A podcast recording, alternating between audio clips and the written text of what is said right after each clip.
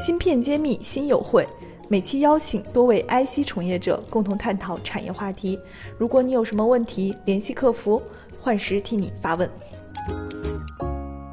现在这个疫情不只是在国内，在全球也在扩展。那这里面我其实挺好奇一个点啊，就是刚刚李总也说到了，海外的人他现在可能是没有办法出差到中国。那像李总也好像黄总也好，我们这种厂商，那要卖东西给到 Fab，那是不是这个时候就涉及到了一个很好的替代的机会？因为你你传统的竞争对手大部分在材料领域还是属于国外的这个日韩德为主的公司为主，那我们现在是不是他们也来不了？因为疫情，我们是不是会更有机会？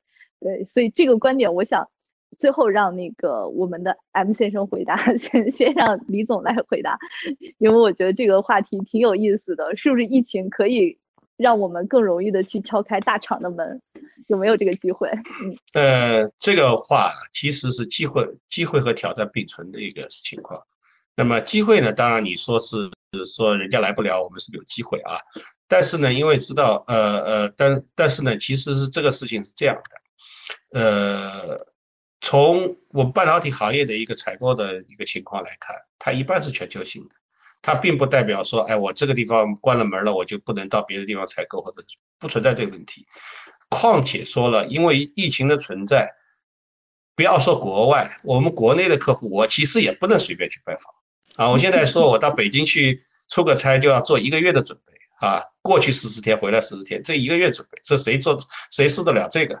所以说呢，这个呢，呃，其实是说马上就留下很多机会给我们，我觉得不太现实。那么我觉得稍微有点可能性的呢是这样，就是通常来讲，通常来讲就是呃，包括这些成熟的大客户，他们都有稳定的供货渠道。那么在呃供货渠道暂时跟不上的时候。或者是有些新产品，别人暂时不能来去做一些呃交流的时候，那么我们可能会有一些机会。但是总的来讲，我还是觉得做企业还是要踏踏实实做啊，踏踏实实做，以我们自己的质量、服务和价格来打动我们的客户啊，因为我是这么看的。嗯，我们李总是靠实力取胜，不 care 这个契 机。对我，我是听懂了。也 care，也 care，也 care。嗯。的确也给了一些机会，嗯嗯，对，黄总，你们那边怎么样？嗯，哎，没声音了。哎，哎，黄总，你那边声音好像没有传过来，嗯，看是不是话筒没有开？嗯，现在可以吗？OK，嗯，OK，可以了。嗯，我说刚刚李总那番话，其实都说到我们这种啊外向型的这种岗位的心坎里去了。其实你现在。呃，客户都是敬而远之，对我们敬而远之啊。你去之前呢，确实人家也是心里比较比较打鼓的。但是就是说呢，我特别同意他一句话，就是说机会跟挑战是并存的这个概念。其实短期来看哈，半导体这这么严谨的一个行业，它不太会因为说，呃，因为疫情的影响，它马上就去做一些什么切换。毕竟来说呢，我们做半导体的材料，切换一样东西，少说三三个月，长的三年的都有。所以就是说，对于客户来讲，我觉得更重要的一种是，它有一个长期的一个风险控制的概念在里面了。现在，那么就是说呢，它可能未来在一些这种新的机会啊、新的评估案上，它会更多的考虑，呃，把本土的这些供应商纳入它的这个评估体系里面来，并且是会在这种就是第一批次考虑的时候，就把这些外商跟我们的内资就是拉到同一个平台上来。那么在过去的话呢，可能他们会更倾向于用成熟的东西。那么外商有什么我就用什么。那么应该说这次疫情之后呢，应该会在观念上给大家形成一个更好的机制吧？对，黄总，我觉得你好替甲方这个铺垫，然后理解他们啊。对对。半导体全产业链的芯片企业库、投资机构库、产业园区库均已建成，用数据和专业搭建产业资源平台，促进人才、资本、资源的高效匹配与链接。欢迎关注公众号“芯片揭秘”，与我们取得联系。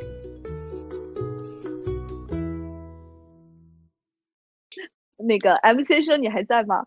我还在。OK，好，那你你说说你们有没有松动啊？是不是考虑疫情之后也做个 Plan B 啊？嗯嗯，的确是啊，因为刚才这个李总跟黄总其实已经把我们甲方的一些这个心理上的一些变化、形成一些变化，包括我们的未来的一些方向，其实已经讲的比较全面了。的确是像二位所讲的，就受这个疫情来讲的话，我们的确是在计划做一个 Plan B 的部分，因为呃，坦白讲，其实像一些半导体大厂，它都有一些比较成熟的一些供应链。但是呢，目前现在这个国际的形势啊，真的是一直在不断的变化，所以我们其实刚好是以这个疫情为契机，我们也在考虑说，哎，是不是在这个机会，我们考虑多引入一些国产的一些供应商的部分，作为自己的一个备份也好，或者是我们在导入一些新的产品或者一些新的项目的时候，同时把我们既有的这个外商以及国内的这个本土的供应商一并。进来做一个 baseline 的一个评估的部分，对，我们现在主要是考虑的是这样子。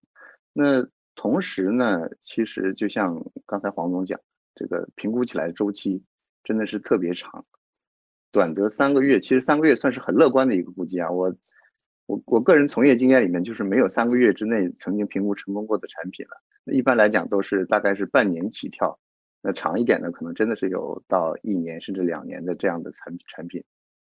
那但是我们现在心理上是的确在考虑说，长期的这样子依赖于国外的一些呃供应商的话，其实我们的供应链是存在着一个比较大的一个风险。